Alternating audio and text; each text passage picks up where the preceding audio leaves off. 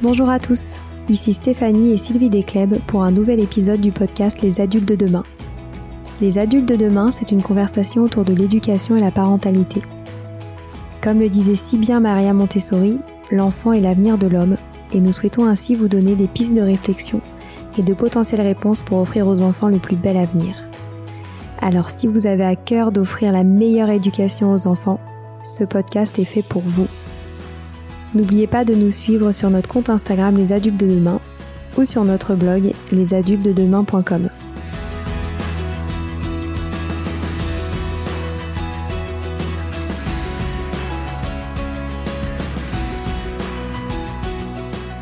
Il y a bien un sujet que l'on souhaite aborder dans notre podcast, c'est le bouleversement qui est de devenir parent. Nous avons eu une chance inouïe aujourd'hui de parler avec Cécile Doherty-Bigara, l'autrice de l'ouvrage Nouvelle mère paru aux éditions Le Duc. Dans cette conversation, nous avons parlé de son expérience de la maternité, de l'image de l'adulte qu'elle s'est renvoyée à son fils, de sa relation avec sa mère, du rôle des grands-parents et surtout de cet événement particulièrement complexe qui est de devenir parent. Je ne vous en dis pas plus, cet échange était riche, vrai et sincère, et Cécile a été capable de mettre des mots sur des réflexions profondes autour de la parentalité. N'hésitez pas à nous partager vos retours sur les réseaux sociaux. Je vous souhaite une très belle écoute. Bonjour Cécile. Bonjour. Bonjour. Merci beaucoup de prendre euh, du temps ce matin pour euh, nous raconter votre histoire et votre expérience de la maternité. Alors on a mille questions à vous poser, donc on va rentrer euh, tout de suite dans le vif du sujet. Alors on sait que vous êtes la maman d'un petit garçon qui a trois ans, si je me trompe pas. Mhm. Et nous allons parler de votre maternité, mais avant ça, j'aimerais savoir quelle image aviez-vous de la maternité avant de tomber enceinte? J'avais l'image que ma mère m'avait euh, transmise, qui était celle de euh, un épanouissement, d'une expérience qui euh, qui prend toute la place et que c'est pas un problème que ça prenne toute la place. J'avais euh, aussi une toute petite euh, image qui me venait euh, des, des réseaux sociaux et d'internet, parce que maintenant on peut voir des, des personnes du monde entier vivre leur vie et partager des choses. Et les quelques femmes qui étaient mamans que je lisais, les autrices ou les professeurs de yoga qui m'intéressaient, qui étaient mamans, avaient l'air de vraiment gérer ça super facilement et, et j'avais vraiment cette image de un bébé dans un bras, l'ordinateur portable sur l'autre et la vie continue. Donc c'était deux images assez euh, invitantes et positives et, euh, et qui donnaient envie en fait. Et vous vous sentiez suffisamment informée? J'avais pas conscience à l'époque qu'il y avait des choses euh, dont je devais être informée. Euh, je crois que comme tout le monde, par un, un bon sens commun, euh, on est tous conscients et conscientes que être parent c'est un grand truc. Donc j'avais un peu cette, euh, je me souviens quand j'ai vu le test positif de grossesse, il y avait cette grande nervosité euh, pendant quelques jours et vraiment cette sensation de d'un cap immense qu'on va franchir. Mais à part ça, j'avais l'impression que, bah, en fait, c'est tellement banal d'être parent. ça semble tellement être la chose qu'une grande majorité des adultes choisissent de faire euh, et ils continuent de fonctionner, d'avoir une vie et du coup, on, on se dit bon, bah, ça a l'air d'être un sacré truc, mais en même temps, c'est tellement partagé depuis des générations et c'est ça qui fait la vie depuis des millénaires que je me suis pas plus posé de questions que ça. Et à l'époque dans mon cercle que ce soit d'amis ou dans les blogs que je lisais ou parmi les personnalités que je suivais il n'y avait pas vraiment de de conversation sur euh, un peu ce qu'on appelle l'ambivalence parentale sur euh, les joies et les difficultés. Donc euh, ça me semblait être un non sujet presque tellement c'était évident et ça semblait être facile et alors, comment s'est déroulée votre maternité? Alors, je, je, me demande justement où vous placerez le curseur, le curseur de maternité. Est-ce que vous imaginez que c'est le moment où on découvre qu'on est enceinte ou est-ce que c'est le moment où on accouche? Où est-ce que vous le placez? C'est une bonne question. je pense qu'on peut le faire depuis le début, depuis la grossesse. Bah, c'était une grossesse euh, euh désirée qui nous a quand même euh, fait paniquer parce que c'est ça pose plein de questions sur euh, dans quelle maison est-ce qu'on vit, où on en est de sa carrière professionnelle, euh, dans notre cas l'éloignement par rapport à nos familles, est-ce qu'on avait envie de se rapprocher. Ça a quand même créé un petit bouillonnement de, de folie et de, et de, de questionnement. Mais ça a plutôt été une grossesse euh, qui, qui était fluide dans le sens où, et c'est vraiment quelque chose que je remarque, c'est que tout du long de la grossesse, les défis m'ont toujours paru surmontables. Je me suis toujours sentie en, en capacité, et suffisamment reposée et accompagnée pour, euh, pour les traverser. Et j'ai beaucoup d'amis qui me partagent que ce soit des, des accouchements traumatisants ou, euh, ou des grossesses extrêmement euh, fatigantes. Ça n'a pas été mon cas, même s'il y avait des défis à l'intérieur. Et après l'accouchement, euh, ce soir du 17 janvier de, de l'accouchement de mon fils, c'est vraiment une autre une autre couleur en fait, une autre expérience qui, qui a commencé. Et par contre là, ça a vraiment été une expérience où j'ai régulièrement eu l'impression que les défis étaient euh, au-delà de mes capacités. J'ai, nous avons choisi dans notre couple, parce qu'on a vraiment beaucoup de conversations entre mon compagnon et moi sur le fait que tous les deux parents de cet enfant, je suis pas la mère et le rôle principal et lui il est là en soutien. On est, on est tous les deux euh, autant euh, parents de cet enfant.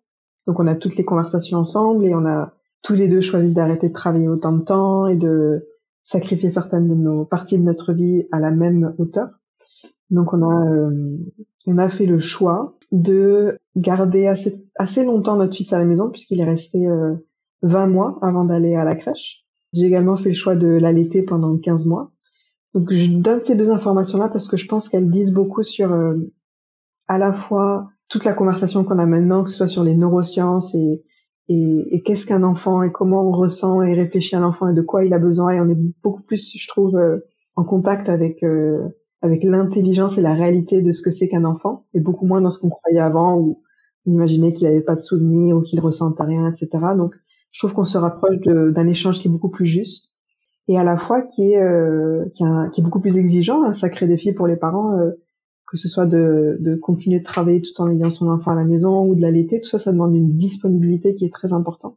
Et je le dis parce que maintenant, avec du recul, je réalise que, je pense comme tout parent, j'ai commencé la, la, parentalité en me disant, mais s'il y a bien un job que je veux réussir et dans lequel je veux être euh, extrêmement patiente et bienveillante et, et, et, disponible, c'est celui-là. Mais en plus de cette pression-là, je me suis mis encore plus de pression sur euh, bah, tous les discours qu'on a actuellement sur ce qui est le meilleur pour un enfant. Et je crois qu'il y a vraiment eu des moments où ça s'est fait, euh, où ça s'est fait en sacrifiant peut-être un peu trop de mes besoins à moi. Donc voilà un peu le, parcours. et vous avez décidé d'offrir euh, un nouveau regard justement euh, sur les premières années de la naissance de votre fils à travers votre livre Nouvelle Mère, qu'on a toutes les deux lu et qu'on a adoré. Est-ce que vous pourriez nous expliquer votre démarche à travers ce livre? Avec plaisir. C'est étonnant parce que moi j'adore euh, j'adore euh, écrire et j'adore lire.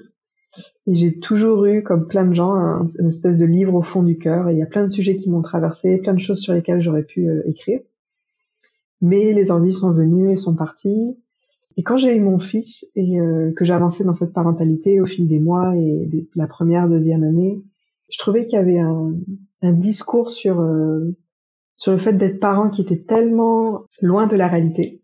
Je trouvais qu'il y a une telle méconnaissance de la psychologie de, de ce que c'est que de devenir parent, que ce désir d'en parler était plus fort que tout, et donc ça a été le, le premier livre que, que j'ai écrit, parce que ce, ce, désir était tellement fort, et je pense qu'il y avait aussi un peu de militantisme, beaucoup de militantisme féministe sur ce que ça représente pour une femme de devenir mère et, et comment ça peut changer sa vie, et comment il y a une forme de clairement de sexisme dans la parentalité ça me semblait tellement, tellement énorme comme expérience et le décalage entre l'énormité de l'expérience et la méconnaissance dans le paysage public et surtout la méconnaissance, comment dire, de des hommes qui historiquement se sont pas autant ou voire pas du tout occupés de leur enfant et qui ont peut-être l'impression que être mère c'est facile ou ça coule de source ou euh, c'est l'instinct maternel euh, que j'avais envie de, de réduire ce décalage et d'expliquer en fait qu'est-ce que c'est réellement de devenir mère, combien de temps ça prend,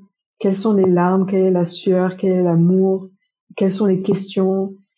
Je voulais vraiment sortir de cette idée que hop, il euh, y a un programme intégré en moi qui fait que je sais comment être mère ou que tiens j'accouche et puis voilà je, je me sens prête et j'y vais. Je voulais vraiment montrer que ça prend du temps et je voulais aussi montrer quelque chose qui me semble essentiel et auquel je réfléchis beaucoup en ce moment, qui est que une des choses les plus difficiles à propos du fait d'être parent, c'est l'abandon de soi que ça demande et le long retour pour revenir à soi.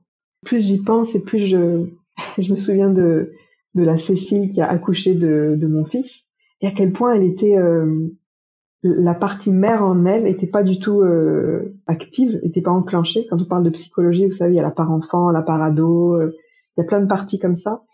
Et la partie adulte et la partie mère n'étaient pas encore vraiment développées. C'est vraiment quelque part une sorte d'adolescente ou de jeune femme euh, pleine d'idéalisme et d'absolu qui a eu cet enfant. Et du jour au lendemain, euh, quand on devient parent, nos besoins sont mis de côté, nos, limites physiques et mentales sont mises de côté. Et souvent, la, capacité ensuite à se reconnecter à soi est, sévèrement limitée. Ça prend du temps, en fait. Et on perd vraiment contact avec la personne qu'on était avant et les différentes parties qui nous composent. Et donc, je voulais, dans ce livre, donner une image qui me semblait plus proche de la réalité. Et je finirai en disant que je sentais aussi que dans le paysage un peu euh, artistique, que ce soit des, de la musique, euh, des films, des séries, des livres, c'est un sujet qui était souvent euh, oublié. Ou alors quand, je sais pas, on regarde un film et le personnage a un enfant, c'est traité de façon pas du tout juste. c'est superficiel, c'est plein de stéréotypes. Et je trouve ça toujours dommage. Je me dis, c'est fou comme ce truc, c'est un peu un angle mort. Ça me semble être un angle mort. Et pourtant, il y a tellement de, de valorisation et de visibilisation à faire sur euh, ce, ce, être parent. Voilà, ça m'a vraiment motivé, ça m'a donné envie d'écrire quelque chose là-dessus. C'est sûr. Et ce que vous dites aussi, c'est qu'on a souvent tendance à oublier et à ne retenir que les beaux moments de la maternité. Oui, j'en parle de ce, du fait que les générations euh, précédentes ont tout oublié. Et j'en parle parce que quand, quand j'ai eu mon fils, donc je me souviens très bien, il y a vraiment eu euh, au début, euh, j'avais énormément d'énergie. J'étais, je me souviens, je notais dans mon carnet, ah mon fils s'est réveillé cinq fois cette nuit, mais aucun souci. on adore être là pour lui, on est prêt, tout est beau parce qu'il est là. Et puis six mois après, c'était plus genre bon bah là, ça commence à être difficile. donc un peu voilà, au début on a on a on a cette, ces ressources, cette énergie, peut-être pas tout le monde d'ailleurs, mais en tout cas dans mon cas j'avais cette disponibilité qui petit à petit, bah, naturellement, euh, elle était moins nourrie, euh, elle s'est un peu tarie.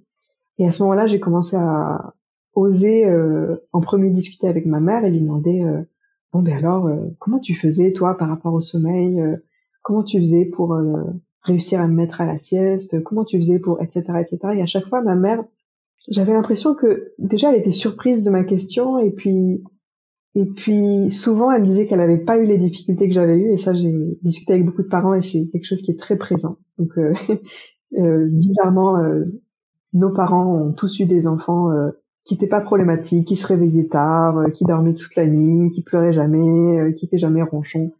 Donc, à un moment donné, on commence à se dire, bon, il y a, quelque chose qui se joue là-dedans. Et donc, j'ai réalisé que ma mère avait probablement oublié une grande partie du, du, contexte et de la texture qu'avait eu ses premières années avec nous. Et au début, c'était un, peu un, peut-être pas un reproche, mais en tout cas, il y avait vraiment une déception où je me disais, mince, je pensais qu'on allait se retrouver sur ça et qu'on allait avoir des échanges intéressants sur ça, ils n'étaient pas là. Ces échanges intéressants, ils ont eu lieu avec les autres femmes de ma vie qui avaient des enfants en même temps et qui étaient vraiment dedans. Et ensuite, quelque chose d'hyper intéressant s'est produit, qui est que j'ai écrit ce livre, mon fils a trois ans et comme on le sait en tant que parent, il y a vraiment des étapes euh, hyper importantes. Un enfant de trois ans, ça n'a rien à voir avec un enfant de six mois. Et maintenant que mon fils a trois ans, je regarde en arrière, parfois je retombe sur euh, des vidéos de lui ou des photos ou quelque chose que j'ai noté dans mon carnet et j'ai oublié en fait. J'ai, oublié plein plein plein de détails, plein de choses. Même quand une amie vient avec un enfant plus petit, bah, j'ai oublié comment on le tient. Euh, c'est pas du tout quelque chose qui reste et je trouve qu'en plus ça change tellement vite un enfant qu'on est sans cesse en train de créer un nouveau mode d'emploi, de nouvelles astuces, de nouvelles techniques. Il y a tellement un roulement en fait qui fait que j'ai réalisé que moi aussi j'oubliais. Et là vraiment je me suis dit ah oui en fait ma mère c'est pas par euh, c'est pas par mauvaise foi, c'est tout simplement que c'est tellement riche, c'est tellement euh, densément euh, constitué une vie de parent que euh, ben, il y a plein de choses voilà quand c'est plus d'actualité on oublie on oublie on oublie et ça crée ce fossé immense où où je crois que en tout cas quand on devient parent au début parfois on se tourne vers ses propres parents pour avoir des, de l'aide et on peut avoir l'impression que, comme nos parents nous disent, ah ben non, je me souviens pas de ça, c'est bizarre de quoi tu parles, on peut vraiment avoir pendant un long moment l'impression qu'on est nul en fait. Que notre enfant est bizarre, que nous on n'y arrive pas, que nous on devrait euh, trouver ça plus facile ou trouver plus facilement des, des techniques. Et, je trouve ça important de, du coup, de, de, de, pointer ça du doigt en fait. le fait que la, la mémoire nous aide pas à créer des ponts entre soi-même et nos propres parents ou d'autres parents. C'est intéressant ce que vous dites parce que, vous voyez, en tant que maman, j'ai eu tendance à faire comme votre mère. J'ai toujours dit, ouais, la grossesse, c'est ce qu'il y a de plus beau, la naissance, c'est ce qu'il y a de plus beau, les, quand vous étiez bébé, c'est ce qu'il y a de plus beau. Et en fait, quand je vous entends, je me dis que c'est tout à fait vrai qu'on oublie. Et que c'est vrai que maintenant, je me souviens que je me disais, mais jamais je dormirais euh, une nuit entière. Euh. Et, en fait, peut-être aussi, c'est parce qu'on on veut protéger encore une fois nos enfants. Et en fait, on fait une erreur parce qu'on leur, finalement, on leur cache une certaine vérité, en fait. Et je me, c'est marrant parce que de vous entendre, ça me, ça m'interroge beaucoup justement sur ce que moi aussi je transmets à, à mes filles justement. Mais eh, c'est amusant, c'est peut-être c'est pour leur donner une belle image, pour qu'elles aient pas peur ou je sais pas. C'est très intéressant ce que vous dites. Et c'est vrai qu'on oublie. Bah, c'est une grande conversation. Pardon, allez-y. Allez non, je dis c'est vrai qu'on a tendance, je pense aussi à oublier.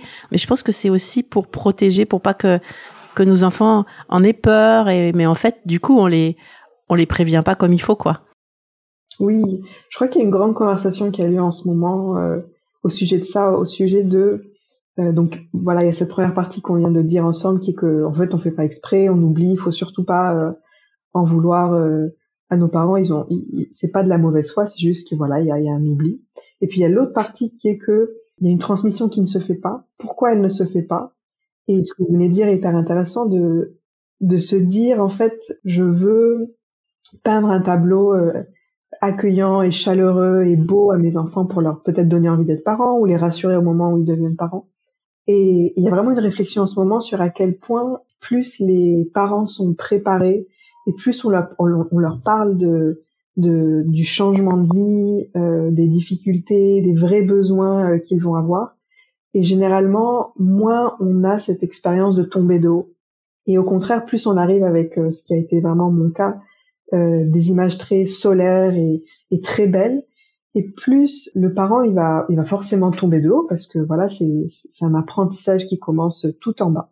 Et plus il va être confronté aussi à ce phénomène de honte, de se dire euh, ah oui d'accord donc euh, dans les films, dans les séries, chez mes parents, dans ce que j'entends il y a ça, et puis chez moi c'est pas la même chose. Et c'est, un phénomène qu'on étudie vraiment en psychologique et que quand, quand quelque chose est difficile, quand quelque chose ne va pas, on a souvent tendance à, l'entourer d'une espèce de couche de honte qui fait que non seulement on peut pas euh, accéder à, la, tristesse ou à la confusion ou à la peine ou au désespoir ou à la solitude qu'on a parce qu'il y a cette honte qui fait qu'on se dit oh non non il faut surtout pas que j'en parle.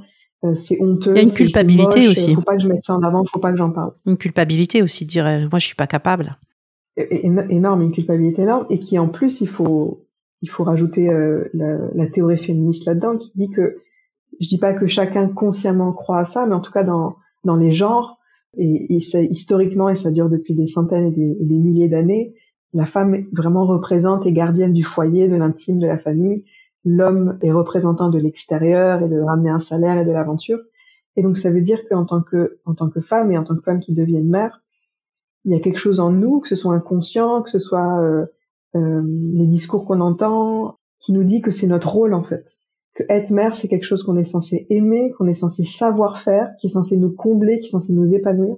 Et donc quand il y a des brèches à l'intérieur de cette espèce de, de, de belle histoire, au lieu de se dire bon mais en fait ça me montre que c'est beaucoup plus complexe que ça, c'est vrai que la première étape c'est de dire mince il y a quelque chose qui est qui cloche chez moi. Et au contraire ce que moi j'invite à faire avec le livre et en général dans ma vie c'est quelque chose qui me fascine, c'est que je trouve que ça nous invite à avoir désormais une conversation beaucoup plus complexe sur la parentalité. Et à mon avis, ça va se faire au service des parents et aussi des générations précédentes où on va se dire, ah mais en fait, ma grand-mère qui avait 14 enfants, ma mère qui a arrêté de travailler pour euh, s'occuper de ses enfants, etc., etc., c'était pas facile, ça leur a demandé des efforts, ça leur a demandé des sacrifices. Et je trouve qu'on va avoir un regard qui va être beaucoup plus valorisateur en leur direction. Plutôt que, en fait, ces histoires simplistes, je trouve qu'elles ne, elles ne, elles ne rendent pas honneur à ce qui a été fait, principalement par les femmes d'avant, et à ce que les parents de maintenant font. Vous voyez? Ouais, c'est vrai. C'est certain. c'est vrai, vous avez raison. On se disait c'est facile en fait. Et alors, vous avez euh, notamment fait face à, à une complication que beaucoup de parents euh, connaissent, c'est ce, celle de la fatigue et de, du manque de sommeil. Vous dites notamment dans votre livre que vous avez cru mourir de fatigue. Est-ce que vous pourriez nous en dire plus? Ah oui. Euh, euh, je pense qu'il y a, le contexte de chacun et de chacune. Certains, certaines ont euh, des enfants qui s'endorment ou qui dorment plus tôt, plus facilement. D'autres ont des enfants peut-être plus sensibles, hypersensibles, qui sont en hypervigilance, qui ont du mal à lâcher prise, donc qui ont un apprentissage de l'endormissement qui est plus difficile. Il y a l'aide, le soutien, le relais qu'on peut avoir, à quoi ça ressemble notre vie, dans quelle ville on vit, de qui est-ce qu'on est entouré. Donc je pense que tous ces facteurs font que chacun a une expérience différente. Et donc je comprends bien que peut-être cette fatigue, elle se prononce euh, plus tôt ou plus tard chez certains, chez certaines dure plus longtemps, moins longtemps. En tout cas, quelque chose qui nous unit, c'est vraiment ce, cette fatigue qui est énormément liée à quelque chose que je trouve aussi que on, on, réalise progressivement au cours de la parentalité, c'est cet effet d'accumulation c'est pas la même chose de, de, de, tout donner une journée, une, nuit, et c'est pas la même chose de tout donner depuis trois ans. Il y a vraiment une effet d'accumulation qui est énorme, et d'ailleurs ça me fait toujours, je sais pas si vous avez ça vous, mais moi à chaque fois que je passe une journée avec une copine qui a pas d'enfant et qu'elle est avec moi et mon enfant, c'est toujours le même truc. Il y a toujours ce truc à la fin où, où les copines, si elles sont assez à l'aise avec euh, avec vous, elles, elles, vous disent mais comment tu fais Comment tu fais Et puis toi t'es là et tu tu te souviens de l'époque où tu pensais ça, à l'époque où tu voyais d'autres avec des enfants, et tu et, tu comprends aussi voilà quels sont les les leviers sur lesquels tu tires et et, et comment aussi tu as appris à diriger ton attention d'une certaine façon et comment tu te ressources différemment et comment tu as appris en cinq minutes sous la douche à repartir à zéro comme si de rien n'était alors qu'avant il te fallait euh, dormir toute une nuit dix heures. Donc on comprend l'adaptabilité par laquelle on est passé. Donc il y a vraiment ce, cette, cette accumulation et cet apprentissage qui est là. Mais je trouve que ce qui est dit aussi d'intéressant, c'est que ce, et c'est vraiment quelque chose que je découvre tout récemment, c'est que pour pouvoir s'occuper d'un enfant qui a des besoins physiques, émotionnels, ben souvent on s'occupe moins de nos propres besoins physiques et émotionnels. Je pense que vous êtes euh, d'accord avec ça. Et ça, ça crée une souffrance. C'est vrai que ça crée une souffrance parce qu'il y a des moments où on se dit mince, euh, toute cette journée est passée, euh, ok, il s'est passé tout ça, mais j'étais où moi là-dedans? Ça peut créer une peine, ça peut créer une souffrance. Et à force d'avoir cette déconnexion à soi qui dure des mois, des années, peut-être même des décennies, il y a des moments où on a envie de se reconnecter à soi et c'est pas facile en fait. On ne sait pas par quel bout le prendre. On sait plus euh, être avec soi-même. Il y a vraiment des parties de nous qui se sont tues depuis très longtemps. Et pour beaucoup de gens aussi, ça crée une déconnexion pas seulement à soi, mais aussi à son partenaire, une déconnexion à ses amis, une déconnexion à sa carrière. Donc je trouve que je me suis un peu égarée de cette idée de fatigue, mais parce qu'il y a cette usure dont je veux parler, voilà, et, et, qui je trouve dit encore cette chose qui moi je trouve extrêmement intéressante, c'est cette psychologie d'être parent. Il y a tellement de choses euh, importantes à nommer, euh, qu'on peut se dire les uns aux autres, qu'on peut dire auprès d'un thérapeute, qu'on peut trouver dans les livres. Déjà pour aider les gens, mais, mais encore une fois, je reviens à ça parce que je trouve ça tellement important pour donner de la valeur à ce qu'ils font. Ce truc de bon, être parent c'est banal, tout le monde le fait je trouve que c'est hyper dommage parce qu'on passe à côté de, la beauté et à quel point ça fait grandir comme être humain en fait les, les, ressources que ça nous fait aller chercher. Donc il y a voilà il y a un effort de il y a un travail de valorisation qui, qui peut encore être euh, fait davantage. C'est sûr. Et alors quand nous nous sommes euh, appelés pour organiser l'enregistrement de cet épisode, vous m'avez dit quelque chose que j'ai noté. Alors vous m'avez dit rien n'impacte plus la vie d'un enfant que la vie non vécue d'un parent, que j'ai trouvé très beau. Et j'aimerais que vous nous expliquiez un peu plus ça. Rien n'impacte davantage la vie d'un enfant que la vie non vécue de ses parents. Ouais. Alors c'est pas une phrase de moi, c'est une, phrase de Carl Jung, qui est très connue. Et moi, elle m'a, elle m'a parlé tout particulièrement euh, parce que ma maman, euh, que j'adore, que j'aime, qui, est toujours là, ma maman est une euh, est une femme, donc elle est mexicaine, qui a rencontré mon père, qui travaillait à l'époque, qui était très épanouie et très valorisée, très compétente dans son travail. Et quand elle a eu ses deux enfants, en tant que couple, ils ont fait le choix que ma mère allait arrêter de travailler, que mon père allait continuer à travailler, que son, son salaire, le salaire de mon père serait assez pour euh, subvenir aux besoins de toute la famille.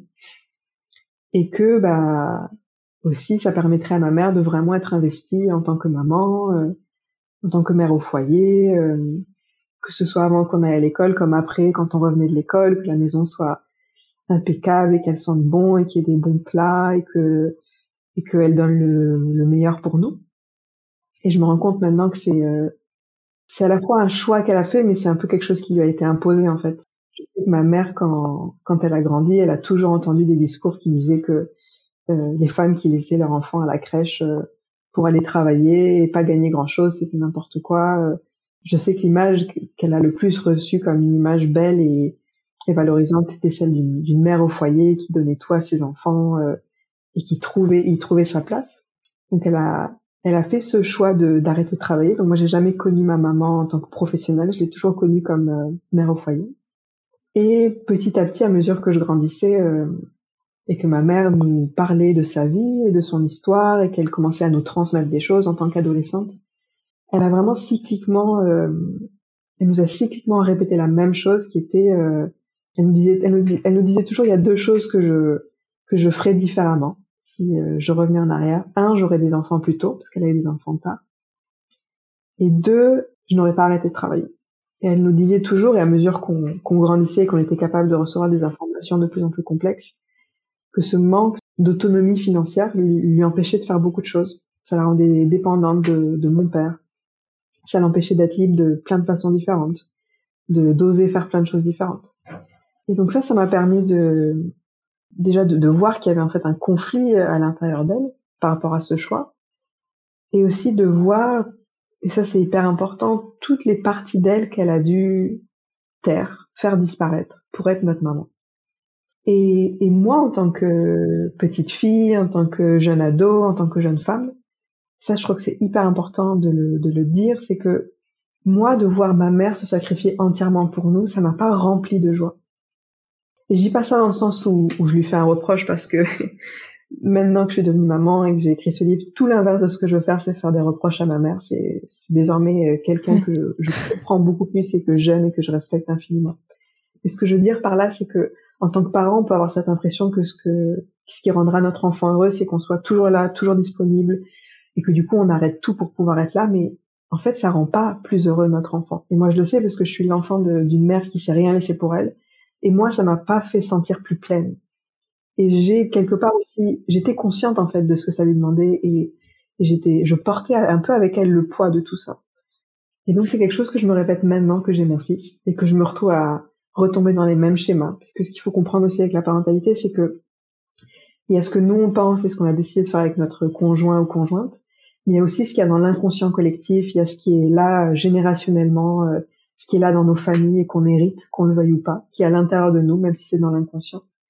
Et pour moi, il y a, il y a vraiment des voix à l'intérieur de ma tête qui, qui me poussent sans cesse à euh, à sacrifier des choses pour euh, pour être entièrement là pour mon fils et je dois les déconstruire et les réécrire et dire non c'est c'est pas c'est pas ça qui va le rendre plus heureux. Il a besoin de voir une mère une adulte qui a également une vie sociale qui a également des choses qui l'intéressent qui sait également se mettre en avant qui sait également s'isoler et fermer la porte et aller se mettre toute seule quand elle a besoin d'être toute seule. Il a besoin de voir en moi le modèle de c'est quoi un ou une adulte équilibrée complète qui écoute ses besoins qui sait être avec les autres qui sait quand est-ce qu'elle n'a pas besoin d'être avec les autres, qui suit ses passions, qui construit des choses quand elle est portée par un, par un projet. Il a besoin de voir en moi un, modèle d'adulte qui donne envie. Et donc euh, voilà un peu comment je me retrouve à, à essayer de, de comment dire, de mettre en pratique quelque chose dont j'ai pris conscience, tout en réalisant que c'est pas facile, il y a beaucoup de résistance et, et il y a beaucoup d'injonctions qui qui font que bah, c'est un travail de tous les jours. Mais oui, c'est super beau ce que vous dites et euh, ça me fait penser notamment euh, à la place que doivent avoir du coup les grands-parents ou même d'autres personnes de la famille pour euh, aider les parents à avoir plus de temps pour soi. Qu'en pensez-vous? Bah oui, c'est fou parce que dans dans notre cas, dans notre situation particulière, à mon conjoint et à moi, on habite à Toulouse, notre enfant est né à Toulouse, et mes parents, comme les parents de mon conjoint, n'habitent pas à Toulouse. Mes parents habitent au Mexique, donc ils sont à l'autre bout du monde. Les parents de mon conjoint habitent euh, euh, en Bretagne, donc ils sont à plusieurs. À l'autre bout du monde. Voilà, c'est loin. C'est pas un truc où le week-end on se voit. Et donc oui, je réalise que c'est c'est idéalement un, un, une aventure collective en fait. Et, et, surtout, je vois à quel point, bah, finalement, mon conjoint et moi sommes pas censés être euh, les seuls modèles avec lesquels mon fils grandit. Il a besoin de voir d'autres personnalités, d'autres façons de faire, euh, d'être inspiré par euh, d'autres hommes, d'autres femmes euh, que, que mon conjoint et moi pouvons pas lui apporter. Et dans notre cas, on peut pas rapprocher notre famille. Mais par contre, comme je le disais tout à l'heure, je, je, je, me rends compte qu'il faut que j'ouvre mon enfant au monde, en fait. Et qu'il n'en sera qu'enrichi et que moi aussi, mais du coup, j'aurai plus de temps et d'espace pour, pour faire vivre d'autres parties de moi parce que je trouve que en devenant mère, là, comme je vous disais, en psychologie, on parle de toutes les parties qui nous composent et idéalement, toutes ces parties communiquent les unes avec les autres et toutes sont intégrées. Mais moi, en tout cas, depuis que je suis devenue maman, la, la partie mère, elle est omniprésente, en fait. Et il y a d'autres parties qui ont été oubliées. Et récemment, je pensais à ça, la, la partie ado en moi, la partie, euh, vous savez, la partie ado, c'est celle qui, euh, qui tombe amoureuse et qui dit cette personne, ce sera lui pour lui ou elle pour toute la vie. La partie ado, c'est celle qui, euh, qui trouve un parti politique et dit ça c'est la solution à tous les problèmes du monde ou trouve euh, je sais pas moi une pratique ou une technique et dit si tout le monde faisait ça tous les problèmes seraient résolus c'est c'est cette partie qui est absolue qui est idéaliste qui a du temps qui a des ressources qui peut dormir toute cette partie de moi elle est elle je pense qu'elle a pas pu s'exprimer depuis trois ans et elle regarde la partie mère et elle se dit mais dans quel pétrin tu nous as mis qu'est-ce que c'est que cette histoire? Et donc si j'ai des moments où mon fils peut aller vivre sa vie moi aussi du coup je peux retrouver euh, contact avec toutes les parties qui me composent. Et euh, c'est essentiel. Et parce que selon vous, alors je vous en parle notamment pour que aussi Sylvie nous partage son point de vue là-dessus, mais alors vous, dans votre cas, euh, vos parents sont loin, donc c'est compliqué, mais si vos parents étaient proches de chez vous, quelle place ils auraient dans la vie de votre fils? Je crois que j'aurais un sacré défi à définir leur place, parce que moi-même, j'ai pas vécu avec mes grands-parents près de moi. Et plus je me renseigne sur euh, tout ce qui est intergénérationnel, et plus euh, je réalise que il y a beaucoup de répétitions en fait dans les schémas familiaux et, souvent on sait faire ce qu'on a déjà dû faire. Et je sais déjà d'avance que si mes parents étaient là, ce lien euh, grand-parent petit-fils serait un sacré apprentissage pour moi parce que j'ai pas grandi avec. J'ai pas vu faire, j'ai pas senti ça dans mon corps. Je me suis pas construit avec des grands-parents. Donc je pense que ce serait un défi, mais qui serait euh, vraiment formidable. C'est pas possible. En revanche, euh, je suis déjà allée euh, chez mes parents passer un mois, puisqu'ils habitent au Mexique, donc si je vais les voir, je vais pas juste un week-end, je prends trois semaines, un mois pour les voir. Et j'ai déjà remarqué comment, alors c'est c'est merveilleux d'avoir ce, ce, temps supplémentaire et de voir ces liens qui se créent, de voir les, les, traits du visage qui se reconnaissent les uns avec les autres et la fierté des grands-parents et puis ce souffle de renouveau que ça amène dans leur vie. Mais ce que j'ai remarqué également, c'est que moi, en tant que parent, pour l'instant, j'ai tendance à perdre, euh, à, perdre en confiance quand je suis auprès de mes parents. et justement, parler des parties, la partie enfant en moi prend, prend les devants et puis euh, se retrouve, se retrouve à être à nouveau l'enfant de ses parents. Et je crois que c'est, c'est pas quand, c'est pas en étant près de mes parents que je me suis le plus construit en tant que maman. C'est souvent là où j'ai eu tendance à pas dire ce que je pensais ou à ou à genre euh, peut-être accepter des choses avec lesquelles j'étais pas totalement d'accord, c'était pas ma façon de faire, mais bon j'ai dit ok. C'est aussi souvent là où j'ai entendu ces remarques de ah bon mais t'arrives pas à le mettre à la sieste, ah mais non faut pas le mettre dans le porte-bébé, c'est pas comme si et où, ça m'a un peu fait sentir euh, que que je savais pas faire. Mais peut-être que là si j'y retournais que mon fils a trois ans, ce serait encore une autre histoire qui s'écrirait. Je trouve que que ce soit chez moi ou chez d'autres, ce que je vois souvent c'est que en tant que parent, quand on est à côté de ses propres parents et donc de son enfant, c'est peut-être là où on a le plus de mal à s'affirmer. On en discutait avec mon compagnon euh, ces derniers mois, on se disait mais vraiment le moment où tu arrives à être le parent que tu es et que tu veux être face à tes propres parents, là tu as vraiment passé l'étape finale quoi. Parce que tu es suffisamment mûr et sûr de toi pour dire voilà, je suis ça. Et j'imagine du côté des grands-parents, ça doit demander une, une réactualisation énorme de de voir son enfant et de réaliser que maintenant lui il est parent de son propre enfant et que c'est son rôle à lui, que c'est, c'est, ce n'est plus nous qui sommes un nouveau parent, on est grands-parents, c'est un autre rôle, et de lui laisser de la place et de lui faire confiance et de et de le laisser faire à sa manière sans sans trop interférer. Donc je pense que Sylvia va nous, nous en parler sûrement, mais il y a, il y a sûrement encore un, psychologiquement une autre euh, un autre défi qui se présente. Ah ouais, ça c'est sûr. Ouais, ça, Sylvie, tu veux ça, partager sûr, quelque chose Je sais que que quand ma quand quand ma fille m'a annoncé que j'allais être grand-mère pour la première fois, c'est c'était une énorme question, quoi. Déjà, la question d'être parent, ça avait été énorme, mais il y a encore moins de, de livres à lire. Moi, j'aime bien lire et chercher quelque part des réponses. Et le rôle de grand-parent, il est complètement à, à se construire. Donc euh, c'est hyper difficile parce que d'un côté on, on, a envie de, de, soulager un peu euh, nos enfants qu'on voit être fatigués, qu'on voit où c'est difficile, comme vous dites. Hein, quand on a un tout petit bébé, c'est pas c'est pas naturel. On pense que tout est naturel, mais c'est difficile. Donc on a envie d'aider, mais en même temps, on doit respecter parce que parce que son enfant, il choisit d'être le parent qu'il a envie d'être en fait. Hein. Il n'a pas envie d'être euh, ce qu'on est ce qu'on a été nous comme parents. Donc euh, le rôle de grand-parent, pour moi, il est, c'est très difficile. On a envie d'aider, mais en même temps, il faut pas qu'on, faut pas qu'on impose, parce que aussi les choses ont évolué beaucoup. Donc c'est c'est c'est un rôle qui pour moi est, est très difficile, même s'il est merveilleux et que que j'imaginais pas que les relations avec les petits enfants pouvaient être aussi aussi jolies. Mais c'est quelque chose à vraiment réfléchir et je veux dire qu'on parle, je pense encore moins du rôle des grands-parents que du rôle des parents et que c'est aussi difficile, c'est aussi différent avec sa, fille qu'avec une belle fille. Il y a beaucoup de choses, hein, puis ça dépend aussi de, de la relation qu'on a avec ses enfants. C'est différent d'un enfant à un autre. Les enfants n'ont pas, notre, notre enfant n'a pas forcément besoin de la même chose. Donc c'est c'est un rôle qui est, qui est hyper difficile. C'est une place qui est qui pour moi hein, est très difficile. Moi j'ai envie d'être euh, d'avoir une jolie relation avec mes petits enfants, mais je veux pas non plus, euh, je veux surtout pas envahir mes enfants. Mais parfois, on peut penser que du coup, je m'en occupe pas assez ou que je m'impose pas assez. Donc, c'est, c'est vraiment euh, un rôle qui, pour moi, est, même s'il est riche, il est beau, c'est, c'est très difficile. Oui. Ah, c'est. Bah, déjà, merci de partager ça parce que je me dis peut-être qu'un jour je serai grand-mère et, je comprends. Puis c'est pas et puis et puis nos petits enfants sont pas nos enfants. Donc c'est c'est aussi qu'est-ce qu'on a envie de leur apporter. C'est ça la question. Qu'est-ce que j'ai envie d'apporter à ce, petit enfant qui n'est pas mon enfant. Quand on est parent, on prend on, on prend ses décisions.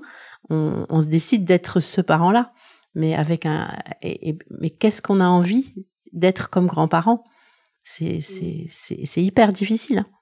Et puis on doit pas on doit pas on doit pas critiquer, on doit pas quoi, on doit pas se permettre de critiquer. Et parfois on voit des choses où notre enfant souffre et on se dit tiens s'il faisait autrement il souffrirait peut-être moins mais, mais on peut pour moi on n'a pas le droit de le dire quoi. Donc c'est c'est hyper difficile comme rôle je trouve. C'est hyper délicat et je trouve que ce que ça ça nous dit c'est que ces relations familiales elles si on vraiment on se dit qu'on va faire ça en mode pilote automatique où chacun va faire dans son coin il va y avoir des non-dits et on va pas avoir des conversations vraies et profondes je trouve que c'est une vraie souffrance. Dans mon cas en devenant maman tout le monde autour de moi était transformé, euh, chacun est devenu tante, oncle, euh, grand-mère, grand-père, etc. Et ceux parmi toutes ces personnes qui ont été transformées, avec qui j'ai pu en discuter, et notamment par le livre, j'ai eu beaucoup de conversations avec ma mère, où on a pu vraiment se dire chacune euh, ce qui était difficile, ce qu'on n'osait pas faire, ce qu'on avait peur, etc. Plus on a pu avoir ces conversations vraies et profondes, et plus la relation s'est épanouie d'une façon qui est magnifique. Et les autres relations où il n'y a pas eu ces conversations, où on n'a pas su faire, on n'a pas voulu faire, euh, où on n'est peut-être pas émotionnellement adapté à avoir ce type de conversation profonde, et eh ben la relation elle n'a pas progressé en fait. Et je sais que écouté dernièrement quelque chose sur les hypersensibles, moi en tant qu'hypersensible, c'est vrai que je, je, je, vis pour ces conversations vraies et profondes et que je sais que c'est pas forcément quelque chose qui met à l'aise tout le monde.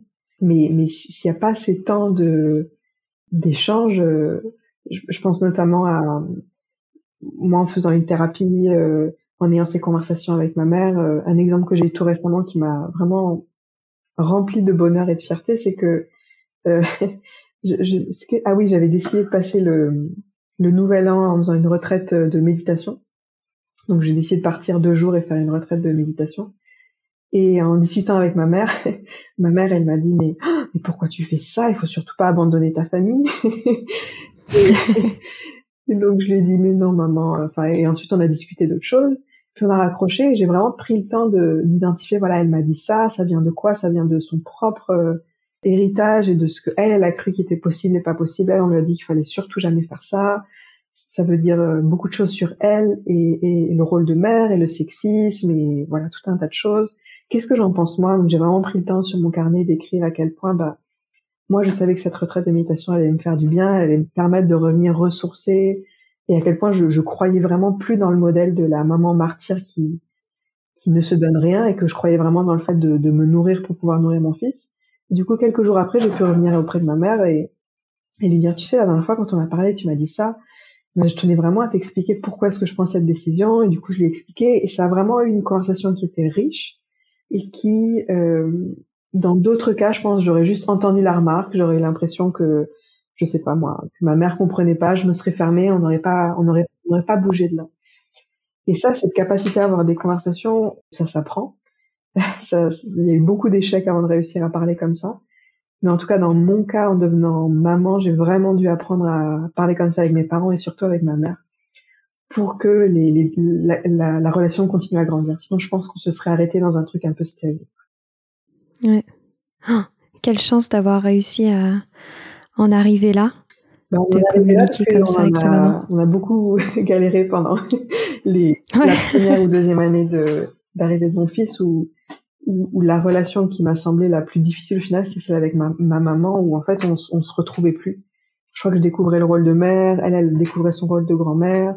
Il y avait plein de, comme je vous disais, par rapport aux générations, plein d'attentes différentes par rapport à ce rôle. Et au début, ça a été très dur, mais oui, maintenant la relation est, est beaucoup plus euh, juste. Et en, et en plus, on avait parlé toutes les deux euh, la dernière fois, mais ça m'a permis aussi de voir ma mère en tant qu'un être humain, ce que j'avais jamais fait dans mes 30 ans de vie, où ma mère, c'était un peu, et je pense qu'on on a tous collectivement presque cette, cette, image de la mère qui peut tout, euh, qui, qui, est toujours pleine d'amour, qui est toujours pleine de patience, qui donne toujours les meilleurs morceaux.